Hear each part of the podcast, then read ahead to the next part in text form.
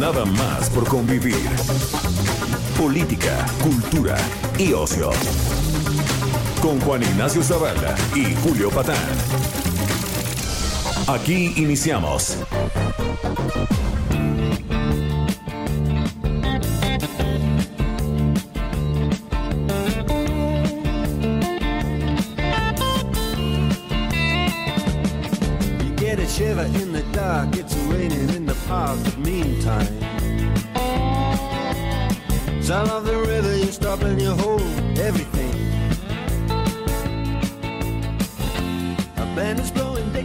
Tal? ¿Cómo están? Buenos días este sábado, un sábado más de, pandemia, un sábado más encerrados. Eh, esto es nada más por convivir. Estamos eh, Juan Ignacio Zavala, su servidor, y Julio Patán. ¿Qué eh, onda, Juan? ¿Qué onda con el encierro? Yo creo que ya la normalidad es el encierro, ¿no? Ya, ya no sé cuántos pinches sábados llevamos diciendo que es un sábado más de pandemia. Ya todos son de pandemia, todos, son, de, encierro. pandemia. Sí, y además, este, según, sí, te, recordaba aquel tuit, ¿no? De, este, vive cada pico de pandemia como si fuera el último, pues estamos un poco así, ¿no? O sea, sube y sube y sube y sube la tasa de mortalidad y de contagios. Y eso sí, te voy a decir algo, yo que estoy yendo a trabajar en las noches a Televisa y demás, o sea, tengo esas salidas. Hay mucha gente en las calles, Juan. Este eh, es bien peligroso lo que estamos viendo, ¿eh? Bien. Sí, la, gente pues ya salió, digamos, eh, a la calle también. Digamos, ¿tú algún día en tu vida habías pensado que ibas a estar encerrado tres meses? Digo, no, pues no. Bueno, digamos, este, eh, a esa edad, pues no. Aunque ya no somos jovencitos. Dos años, ¿no? Entonces, este, pues sí, eso vino eh, eh, a, a, trastocar todo y yo creo que entre las personas que no entienden de esto es el presidente de la República, ¿no? Entonces, por eso ha dado todos estos mensajes tan dispares, tan contradictorios, porque entonces los ciudadanos que dicen, bueno, nos dijeron que primero que en mayo 19, que, en abril 19, que luego que en mayo, luego que en junio, y así de esa manera se lo fueron llevando hasta que ahorita de pronto te dicen, ¿sabes qué? Que siempre sí sal. Sí. Pues cómo voy a salir si me dijeron que no, si yo mentalicé que no, pero entonces pues te mentalizas a que sí. Y cuando te dan el banderazo, pues la gente se avienta a la calle y es muy... Eh, dramático lo que sucede, Julio, porque no está todo listo, no tenemos la cultura, eh, la disciplina arraigada para mantener las prevenciones propias de, una pandemia de esta índole. Así que, pues caray, a ver, a, ver qué pasa. Ojalá no pase nada, ojalá no suban los picos, lo digo sinceramente, no, no, me interesa este, en absoluto un fracaso del gobierno en este sentido, porque es un, cuesta muertes y sería un fracaso de todos también, ¿no? Sí, eh, un fracaso que ya es, además, y que ya ha costado eso, muertes, ¿no? Es decir, eh, me, parece muy evidente que hay un manejo por lo menos discutible de parte del gobierno federal de esta pandemia. Eh, ha habido muchos mensajes contradictorios.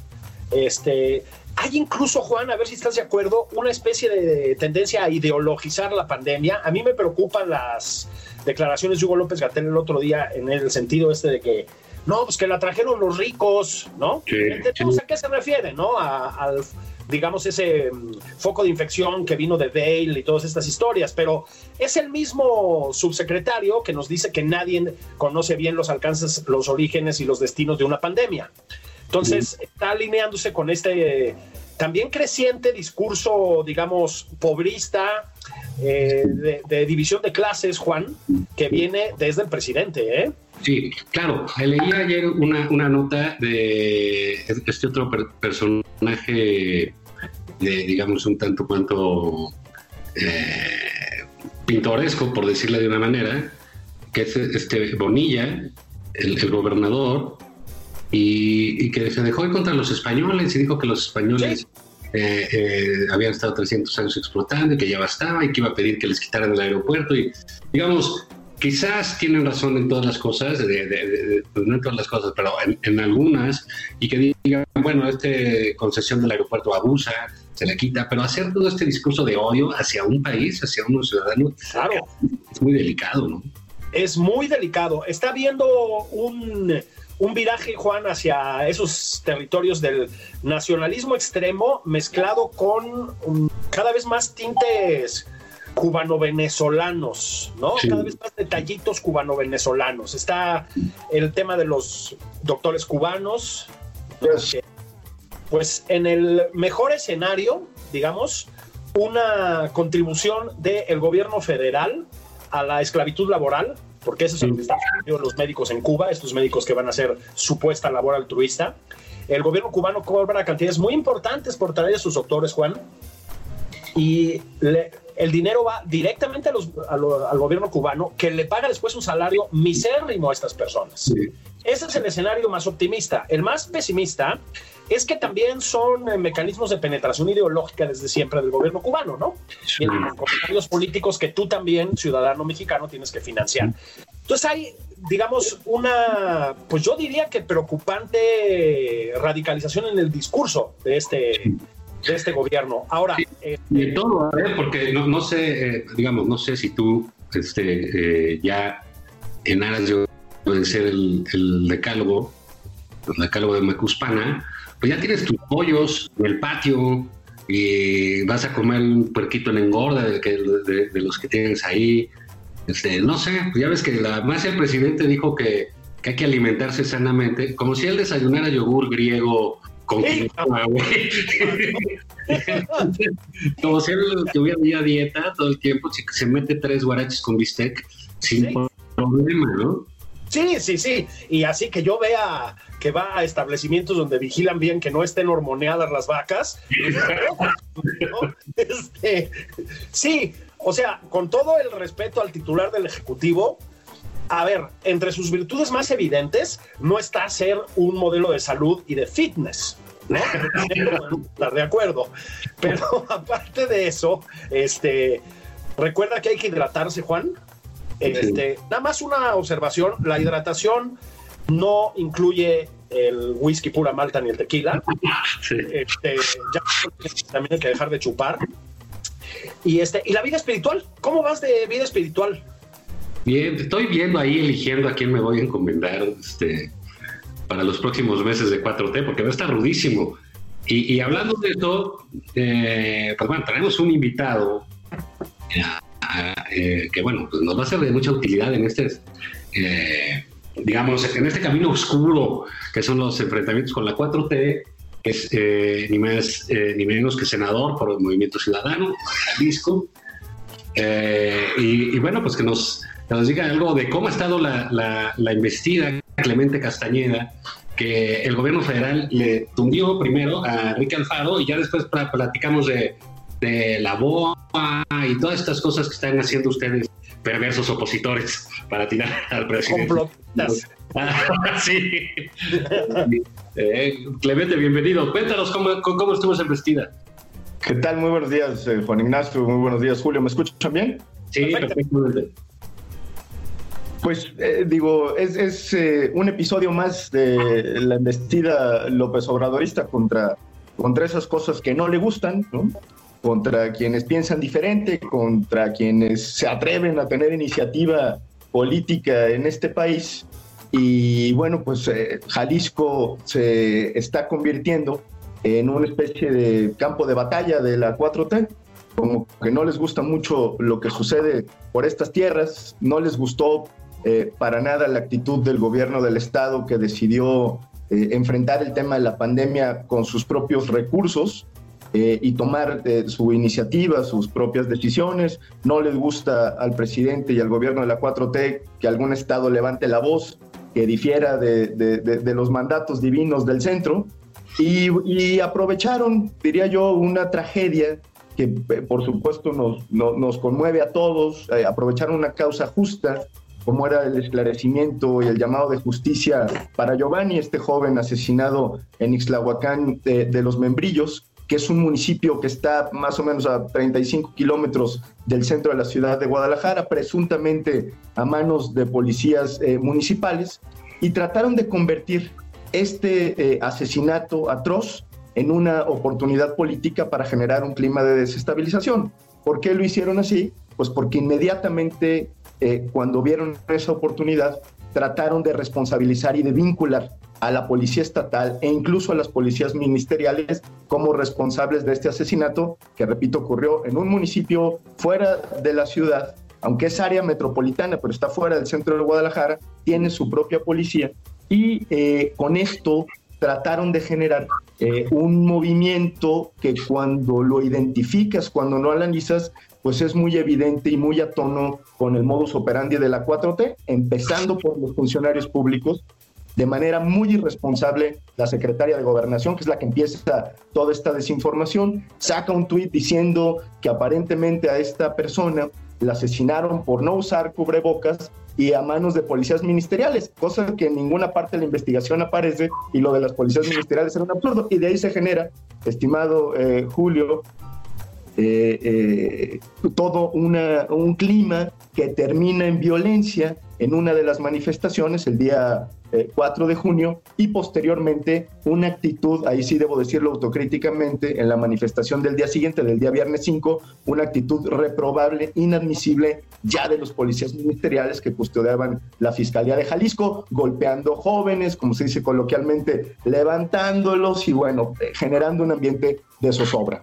A final de cuentas, a la 4T creo que eh, le salió eh, el tiro por la culata, porque es muy evidente que lo que trataron de hacer fue generar, aprovechar esta, esta tragedia para generar un clima de inestabilidad política y el propio gobernador a estas alturas pidió ya la intervención de la Fiscalía General de la República para que se defienden responsabilidades. Así es que en eso estamos eh, estimados. Vamos a ver qué sucede después de esta investigación. Los más interesados en que se esclarezcan los hechos, evidentemente, somos nosotros. Fíjate, Clemente, que creo que lograron ustedes una especie de. Y lo voy a. Como ahora estamos en tiempos de mucha religiosidad, casi lo voy a llamar un milagro. El milagro consiste en que la secretaria de Gobernación pasó de tener un papel estrictamente decorativo ya sabes que se le conocía popularmente como Olga Sánchez Florero, a tener un papel nefasto, pero activo. Este, ha estado últimamente, eh, creo que Jalisco fue tal vez el detonante, no, no estoy totalmente seguro, pero creo que sí, y de ahí hemos pasado a decapitar con APRED y lo que tú quieras. Es un milagro. Es, un milagro, eh, ahora está muy activa, como bien dice Julio, la secretaria de Gobernación, y en el caso este de Jalisco, a mí de verdad me, sorprendió y lo recalco porque creo que merece y merecemos todos una explicación más puntual. No es posible que la secretaria de gobernación en un comunicado oficial haga este juicio sumario y acusaciones contra personas que además no aparecen en la línea de investigación.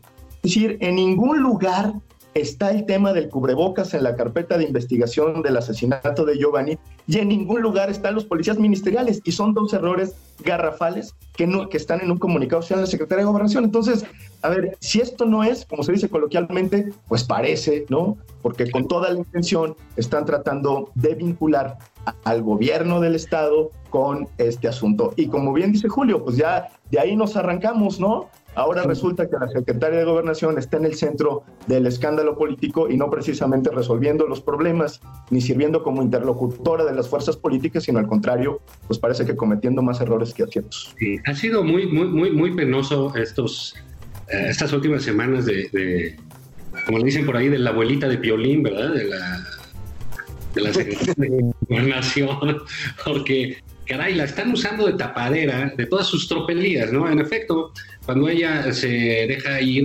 culpando al gobierno de Jalisco, pues es un asunto eh, mucho, muy delicado porque significa ya de entrada una culpabilidad y un enfrentamiento entre mm, eh, dos niveles de poder. Otra, esta semana dejó ella, que tiene incluso eh, ciertas áreas de derechos humanos, que el gobierno federal atropellara, vilipendiara, humillara desde el presidente y su esposa hasta toda su suerte de a una mujer, a una mujer que era eh, casualmente y paradójicamente la titular de la CONAPRED. Pero déjame preguntarte algo, Clemente. Ah, de, ese asunto que se desprende del asesinato de Giovanni, de digamos, este arranque del gobernador Alfaro por manejar con independencia y con un modelo propio eh, el, trato en la pandemia, suscitado de alguna manera, los gobernadores del PAN lo han querido hacer en, grupo, obviamente son más y tienen en ese sentido un poco más de recursos. Eh, hay este debate, hay estas ganas de, separarse del centro de alguna manera, de ejercer esa, esa independencia, o es algo que ha forzado el trato o el no trato con el presidente. Yo, yo creo, Juan Ignacio, que uno de los grandes temas, entre los muchos temas pendientes en nuestro país, y está todo lo relacionado con el pacto federal. Es decir, la relación entre estados eh, y gobierno central, o incluso entre municipios y, y gobierno central, es algo que debe de repensarse y de rediscutirse. Lo que nosotros hemos dicho desde Jalisco es, a ver, en el caso, por ejemplo, presupuestal, ¿no? Sí hay un trato muy desequilibrado, es decir, Jalisco tiene una aportación importante en términos de impuestos, de Producto Interno Bruto, etcétera, etcétera. Y entendemos que en un esquema federal se trata justamente de compensar a quienes no tienen el privilegio de tener, digamos, un empuje económico como lo tienen otros estados, incluido el caso de Jalisco. Pero de ahí a, a que esto se convierta en estarle rogando al gobierno central que por favor voltee a ver a los estados, que hay proyectos regionales de gran envergadura, de muchísima necesidad para la gente, que deberían estarse impulsando con determinación. Y parece que todo es un asunto de estarle pidiendo, y iba a decir una vulgaridad, pero pues de estarle pidiendo frías al gobierno central. Y no, y no puede ser una relación en un país como México eh, subordinada a los caprichos del presidente. Es decir, ¿por qué estamos en este momento en el país construyendo una refinería de dos bocas que cuesta 40 mil millones de pesos en lugar de tener proyectos que detonen la economía de las regiones. En todos lados hay necesidades y podría haber proyectos que tuvieran impacto económico eh, mucho más significativo. Ah, no, lo que se impone es una visión desde el centro del país, además siempre con este argumento de no, si les damos dinero a los estados y a los municipios, hay corrupción, se lo van a robar, lo van a utilizar para otras cosas. Me parece que eso, ese esquema ya se agotó, que ese esquema no le sirve al país y que provoca pues justamente esto, que estados que tienen condiciones levanten la voz y le digan al gobierno central, oye, vamos eh, intentando modificar esta relación entre estados y federación. Y eso creo que eh, lo vamos a tener que seguir haciendo porque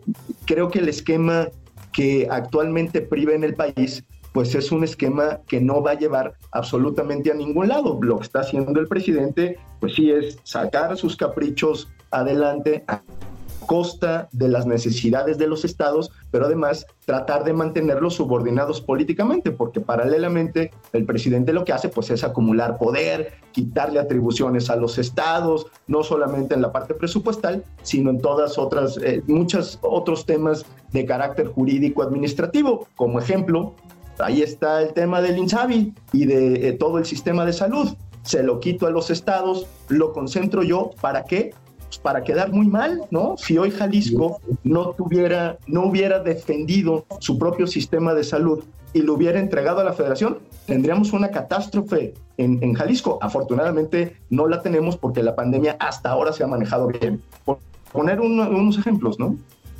Bueno, te voy a decir algo. No creo que esto vaya a mejorar, Clemente, porque la voracidad presidencial por el dinero es em, alucinante. O sea, un, lo voy a decir con esta claridad, un tiradero de dinero como el que hemos visto en el último año y medio no tiene precedentes, ni en las más oscuras épocas de la corrupción priista, ¿eh? Es decir, tirar 35 mil millones de dólares en Pemex, eh, lo del aeropuerto de Texcoco, el disparate de Santa Lucía, que es un aeropuerto que probablemente ni siquiera vaya a tener aviones, el tren Maya, ¿no? Con los trenes grafiteados y etcétera. Bueno, eso sale muy caro, nos ha salido ya muy caro y paralelamente ya destrozaron la economía, es decir, no hay inversión, el PIB se fue al piso ya desde el año pasado, antes de la pandemia, lo que va a pasar ahora es catastrófico. Entonces, eh, pues sí, digamos nosotros que estamos aquí en el centro, ¿verdad? Este, volteamos hacia los estados y decimos, pues también se entiende. Es decir, hay que protegerse un poco de esta, así lo digo, de esta devastación, ¿no? Sí, a ver, yo, yo, creo que no hay, como bien lo dices Julio, buenas noticias eh, prácticamente en ninguno de los frentes, ¿no? Eh, digo, ni en la economía, ni en seguridad, ni en la salud. Al contrario, tenemos un país que, que eh, parece que está a la deriva en los temas más sensibles Y eso va a provocar inevitablemente reacciones en muchas regiones. ¿Por qué? Porque el gobierno federal decidió desde el principio de su administración hacerse cargo de muchas cosas y no lo ha hecho de manera adecuada. De tal suerte que me parece legítimo, entendible que los estados digan, oye, si no puedes, ¿no? Yo lo hago, pero nada más dame, dame condiciones. Y claro, lo que está sucediendo con la economía, pues es eh, catastrófico. Eh, la, la, caída del empleo es brutal, eh, la certidumbre que había para las inversiones se desvaneció por completo. Hoy que, que enfrentamos la, la, crisis económica más grave de los últimos tiempos, el presidente no quiere tomar medidas emergentes para lo elemental, para lo que él dice defender, que es a los pobres, cuando los más afectados por toda esta situación económica, pues van a ser justamente los pobres. A mí me llamó muchísimo la atención, creo que ustedes lo comentaron eh, en alguna ocasión, cómo en el discurso del presidente del día de 3 de abril, en estos informes que hace, ya no sé cada cuántos, 100 días, 3 meses, no sé, el 3 de abril, cuando, cuando iniciaba la pandemia, cuando todos esperábamos que el presidente hiciera un, un anuncio sobre el ajuste económico, se atrevió a decir que la respuesta a la crisis económica estaba en el Plan Nacional de Desarrollo. Es decir, la pandemia estaba planeada, casi casi le faltó decir, y por lo tanto las medidas emergentes era adelantar los programas sociales. Perdón, pero esa no es una medida emergente en ninguna parte del mundo. Y mientras todos los países de América Latina, quizás salvo Venezuela, mientras todas las economías europeas en Norteamérica están justamente eh, siendo solidarias con quienes perdieron sus empleos, decir, han apoyado esquemas como eh, el, ingreso vital, que, ha sido discutido, por cierto, en el caso eh, mexicano, pues al presidente de la República parece que esto no le importa. Es decir, hay que cada quien se rasque con sus uñas en la parte sanitaria, pero que cada quien se rasque con sus uñas también en la parte económica. Y eso nos va a costar muchísimo eh, si no tomamos una decisión a tiempo. Claro, hay, una suerte de de abandono del presidente de, sus responsabilidades. Y curiosamente en un populista de, ah, digamos, un populista de, de, tamiz cristiano como es eh, el presidente López Obrador, esta tendencia a predicar, a catequizar, a, a comparar cuestiones muy propias de la religión, como las parábolas, las, um, eh, los propios mandamientos, eh, eh, la exaltación de la vida austera, de la pobreza, de las bienaventuradas, y todo esto que ha manejado él de manera constante, pues nos hace vivir en una zona, por decirlo de alguna manera, ciertamente delirante. Pero dime una cosa, Clemente. En, este problema tenemos, digo, en este problema, en este contexto tenemos un problema que para la gente es muy, muy grave y que es la oposición. ¿Qué va a hacer la oposición? En ese sentido entra la dinámica que metió el presidente del famoso BOA, que fue absolutamente absurda, pero donde él quiere juntar a toda la oposición en un solo paquete y que este paquete pues sea el, digamos, una lucha a favor de López Obrador o en contra de López Obrador. El presidente del PAN, que sí existe y que se llama Marco Cortés, no crean que no existe, hizo una invitación al Movimiento Ciudadano eh, para hacer esta suerte de bloque. Pero nos tenemos que ir a un corte, vamos a hacer un corte, Clemente, y si te parece regresamos y nos contestas eso. Claro. Ahorita venimos. It ain't what they call rock and roll. And the Sultans, yeah, the Sultans play Creole. Sigue a Julio Patán en Twitter. Arroba Julio Patán 09. Esto es Nada más por convivir.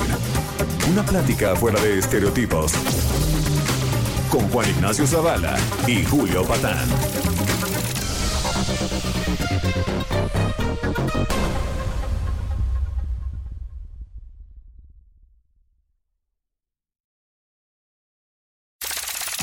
Estamos de regreso en Nada más por convivir. Aquí Juan Ignacio Zavala y Julio Patán. Sigue a Juan Ignacio Zavala en Twitter arroba Juan Isabala.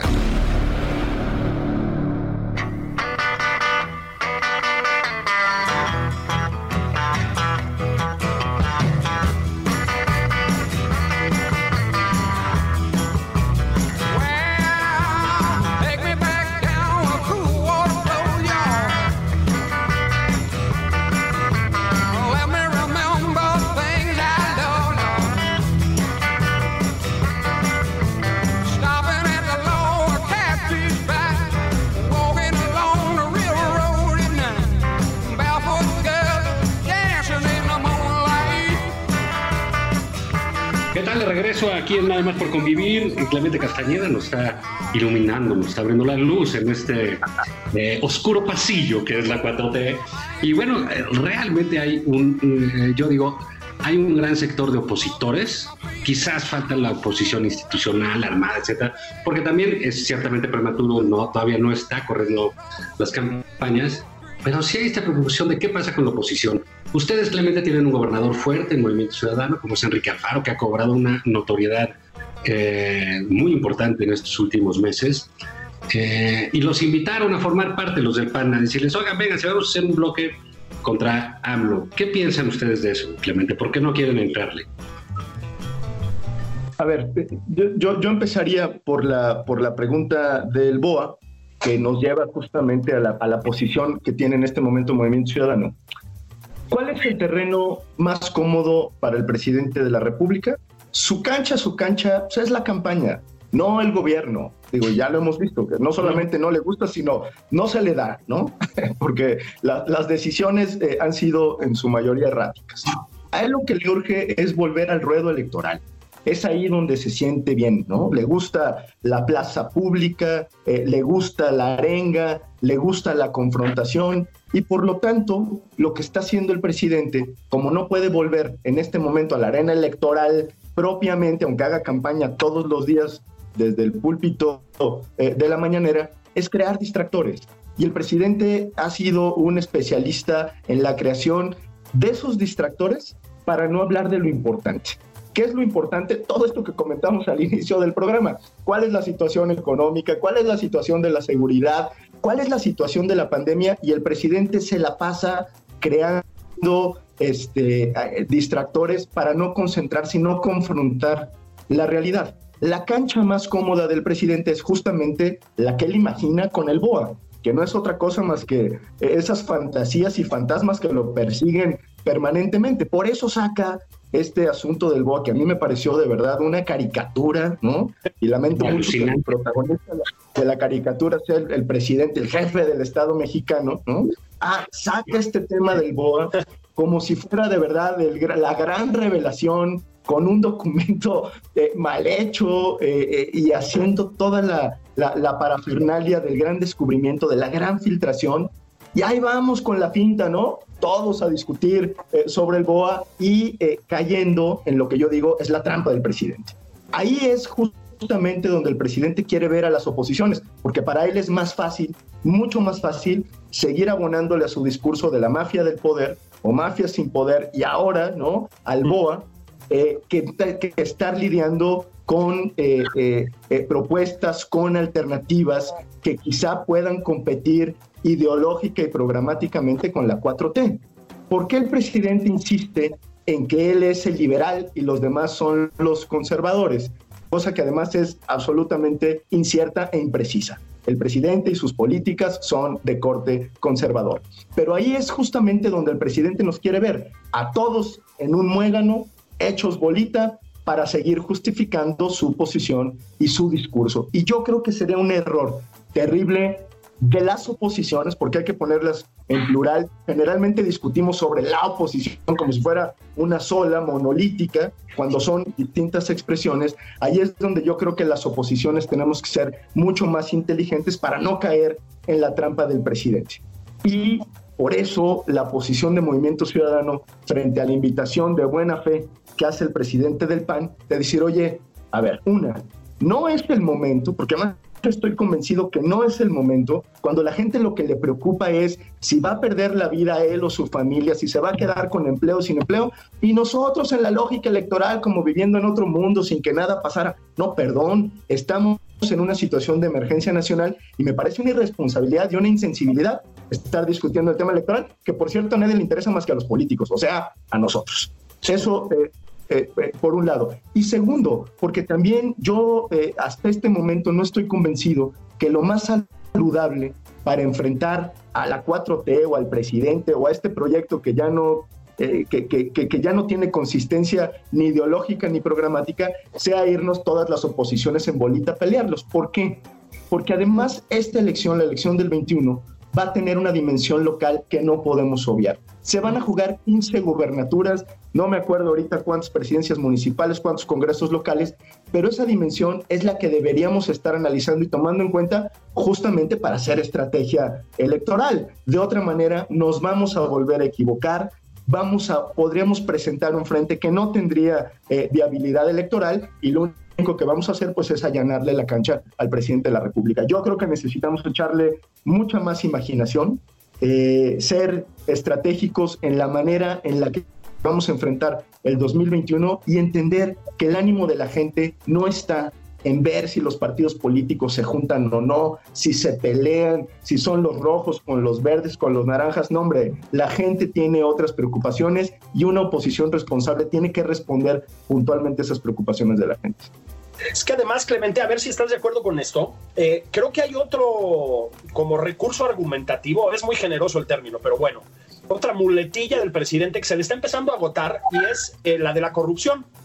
Em, ayer mismo, antes de ayer, el equipo que está con Carlos Loret reveló que Irmeréndira Sandoval, o sea, la encargada de la pureza ética de este gobierno, y su marido, John Ackerman, han atesorado una cantidad de propiedades, pues que la neta, mi familia es de profesores universitarios, pues no alcanza la lana, ¿no? Incluida una que aparentemente le regalaron terrenito ahí en la zona de Coyoacán de la Ciudad de México, que tampoco es tan barato, ¿no? Bueno, súmale los escándalos de Ana Gabriela Guevara, súmale a los Bartlett, súmale a Jade Cole, que no es este del gobierno federal, pero es de Morena, un desvío de fondo de 400 millones de pesos. Las ocasiones directas ya compulsivamente. Bueno, digamos, supongo que todavía tiene cierta credibilidad en ese sentido el presidente, pero pues está erosionando, ¿no te parece? A ver, yo creo que en el tema del combate a la corrupción, Julio, vamos para atrás.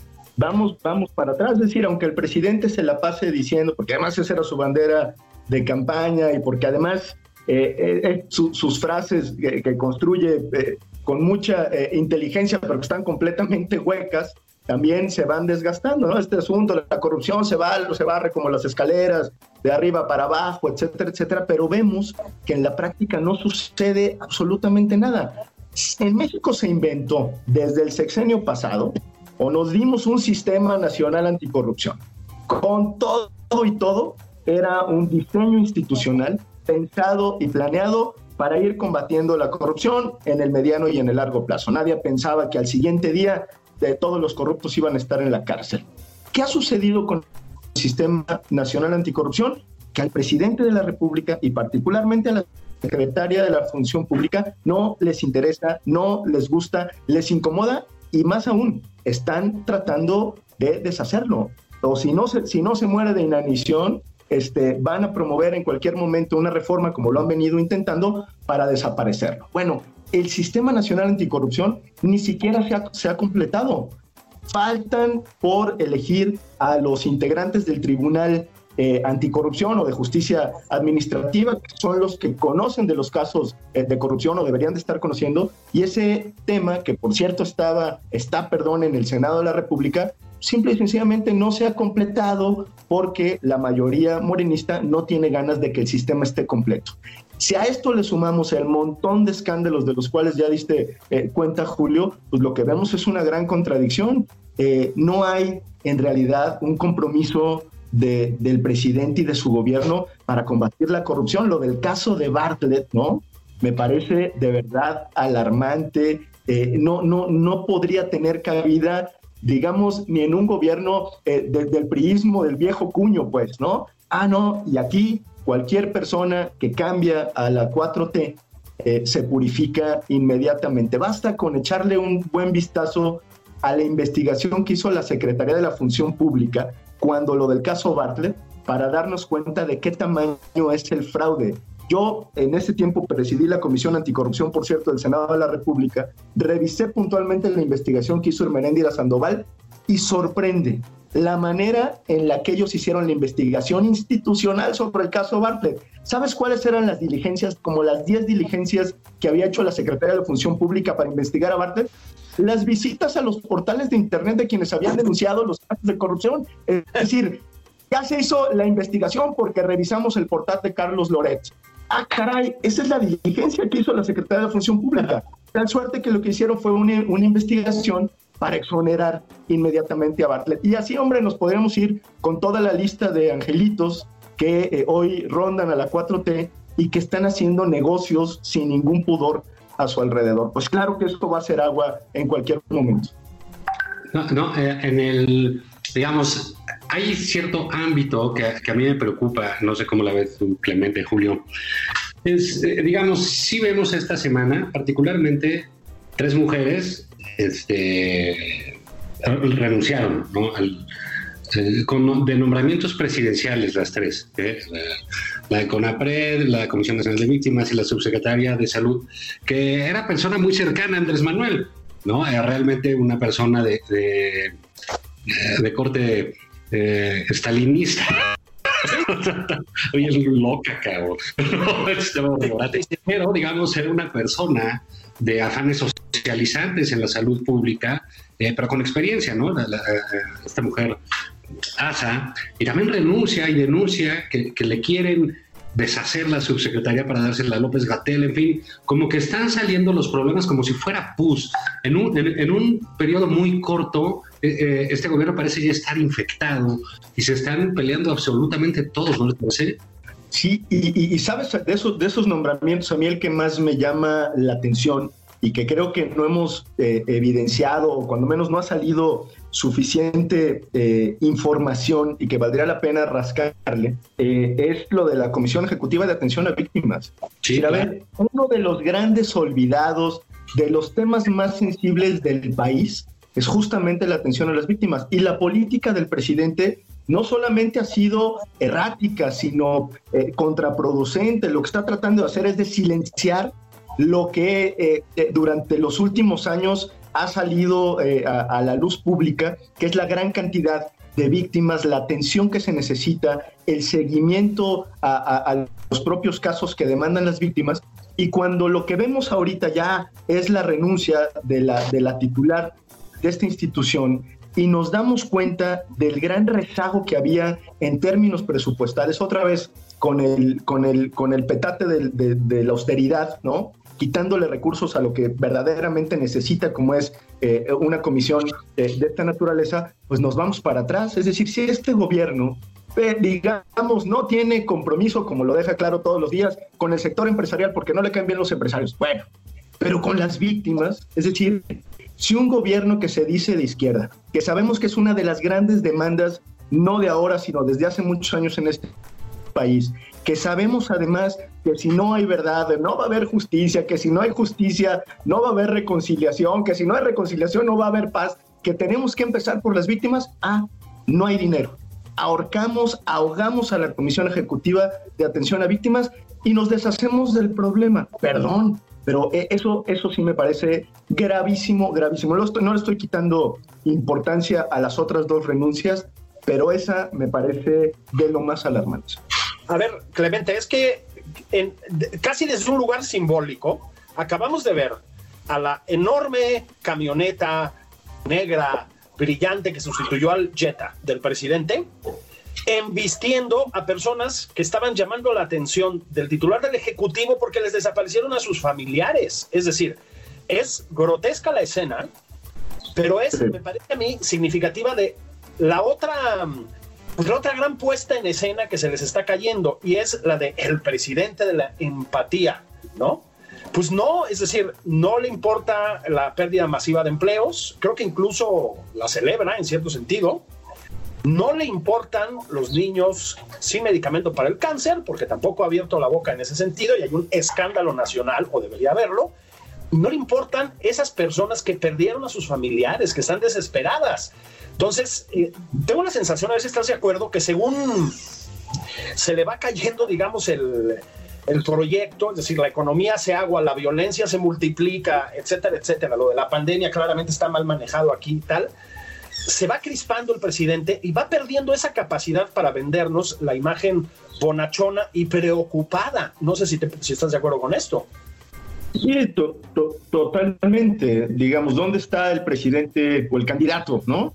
el candidato cercano a la gente, muy receptivo de los múltiples problemas que tiene el país, que había esbozado aunque no, aunque no estuviéramos de acuerdo con él, un proyecto, ¿no? Quizá entre, entre comillas, o algunas pinceladas de soluciones ahí eh, para poder atenderlos, ¿no? Ahora parece que cerraron la cortina, que hay una, eh, la, la, displicencia con el tema de las víctimas es terrible, y no solamente, y no estamos hablando nada más, eh, Julio, de, de la, la, grosería que tuvo con el Movimiento por la Paz, ¿no? Que, bueno, puede haber tenido una diferencia de carácter político, a lo mejor con Javier Sicilia, lo que tú quieras. Sí, pero aquí estamos hablando de las víctimas de carne y hueso, de las personas que legítimamente están buscando a sus desaparecidos, que lo que requieren es atención del Estado. Si no es el Estado, pues, ¿quién más? No, a ver, eso, eso no tiene eh, vuelta de hoja. Por eso han proliferado también eh, muchas agrupaciones que ante la incapacidad del Estado dicen, pues nos vamos a buscar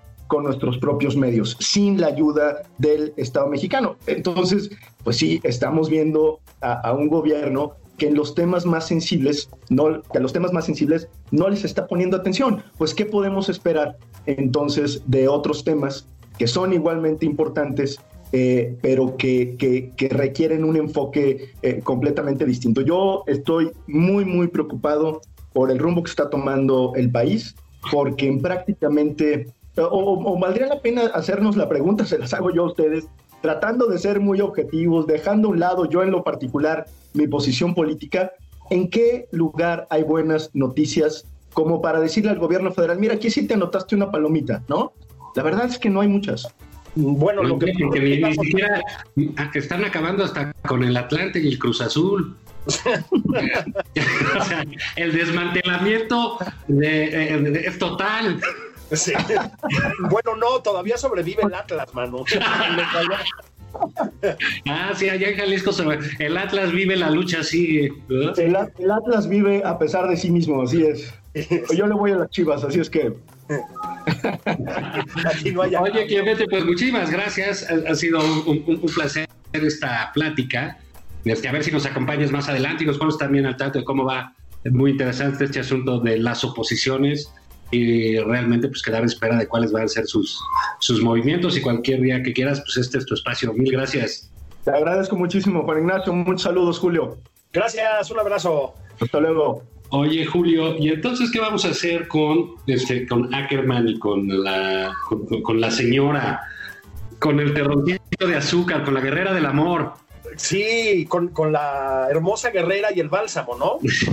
Pues pedirles asesoría financiera y, e inmobiliaria. Este, caray, que nos den unos tips, ¿no? Ganas ahí unos varitos en, en tus puestos de la UNAM, ¿no? Estás comprometido con las causas del pueblo, Juan. Y caray, nueve propiedades, algunas de veintitantos millones de pesos, el Cartier divino que tiene la secretaria de la Función Pública en su muñeca, pues no está mal, ¿no? No, y fíjate que con razón este exoneran tan rápido a Bartlett, porque pues ellos van por ese caminito, al revés, es como un modelo a seguir, ¿no? Pero van rápido, porque el licenciado Bartlett tiene ochenta y tantos años. Estos todavía son unos mocetones, la plenitud de su vida amorosa, ¿no? Este, en la efervescencia hormonal, claramente, y pues ya llevan nueve, o sea, nueve casitas contra las 22 del licenciado, me lo van a rebasar, Juan. sí, traen prisa, en la 4T traen prisa, ¿no? No, bueno, pues es que como está muy, muy dura la rapiña, mano, este, pues hay que ver qué agarras. Mira, Juan, hablando en serio, lo comentábamos con Clemente Castañeda hace un momento, es alarmante lo que está pasando con la corrupción en este régimen. Este, a ver, venimos del sexenio de Peña Nieto, Juan. O sea, la competencia es dura, estamos de acuerdo, ¿no? Este, bueno, pues estos van bien, ¿eh? O sea, repito la lista. Ya hay señalamientos. A ver, lo de Irmeréndira Sandoval y John Ackerman, esto de las propiedades, que bueno, ya acabaremos de, de ver qué pasa, incluida una regalada por Marcelo Ebrard, según todos los indicios, hace algunos años, aquí en la Ciudad de México, una propiedad que era pública. Esto es un escándalo, pero también, por ejemplo, Guillermo Sheridan, no lo olvidemos, ha estado revelando los manejos que hace Ackerman con el presupuesto de la UNAM, metiendo parientes de su esposa sin ningún tipo de, discreción, digamos, pero sí a discreción, que es otra cosa. Sí, pero unos están en Guerrero, en el gobierno, otros están en el Poder Judicial, otros están en el Legislativo. Digamos, mira, yo pertenezco a una familia que hemos estado en la, política partidista, algunos de nosotros, eh, no todos, y siempre hemos procurado saber pues en qué momento uno se tiene que tapar y estar el otro, qué cosas no hacer. ¿Por qué? Porque son cargas muy delicadas en México, ¿no? no es como en Estados Unidos, que las familias políticas, digamos, se entienden y son este, eh, reconocidas en ese sentido. Aquí realmente el PRI de las familias negocios y por eso es eh, reprobable. Pero aquí estamos de regreso en el priismo total, ¿eh? Sí. O sea, estamos en tiempos de Gonzalo N. Santos, Julio. Eh, yo no sé por qué dicen que Echeverría y que la... Es tiempo de Gonzalo N. Santos. Absolutamente. Es, es eh, a ver, es grotesco, es descarnado, ¿no? Este, aquí estamos hablando de casos de nepotismo, o sea, más o menos estándar, digamos, más el tema de las propiedades, que bueno, yo no sé, este, ya, veremos qué nos acaban explicando, ¿no? La, investigación, insisto, la hizo el equipo de Carlos Loret, pero volteas para allá y Jade Kolpolemsky sale de Morena porque pues un desvío de fondos estratosférico. A ver, ya sabemos por qué eso se ventiló, porque hay un grillerío dentro de Morena, se están peleando por el poder y decidieron ponerle un seco a, a Jade Cole. Pero ahí está ese hecho. Y Jade Cole es una persona o ha sido una persona muy cercana al presidente. Pero está el caso de los Bartlett. Los ventiladores, Juan, al final no los adquirió el gobierno federal. A ver, porque hubo un escándalo y dijeron que no cumplían en último momento con los requerimientos técnicos. Se vendieron, Juan, ventiladores a precios desorbitados por adjudicación directa. Están las acusaciones contra Ana Gabriela Guevara. Ya ha habido otras contra Rocío Nale, ya ha habido otras contra Zoé Robledo. Es decir, es demasiado, me explico, es demasiado para un año y medio y para un gobierno, pues que supuestamente su fuerte era este. Vámonos, Julio, vámonos, vete a cuidar los pollitos allá al patio. Sí, porque están muy inquietos, mano. ¿Eh? Están comiendo el maíz, que es planta sagrada. Para que, para que prepares un rostizado mañana, que es Día del Padre. Felicidades a, felicidades a todos los padres. Nos oímos la semana que entra. Esto fue nada más por convivir. Gracias, Julio Patán. Gracias, Gerardo Reyes. Nos vemos.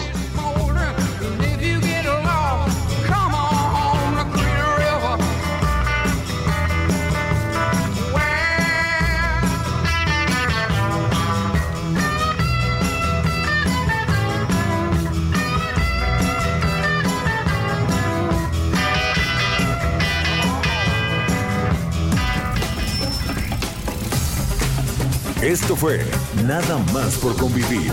El espacio con política, cultura y ocio con Juan Ignacio Zavala y Julio Patán.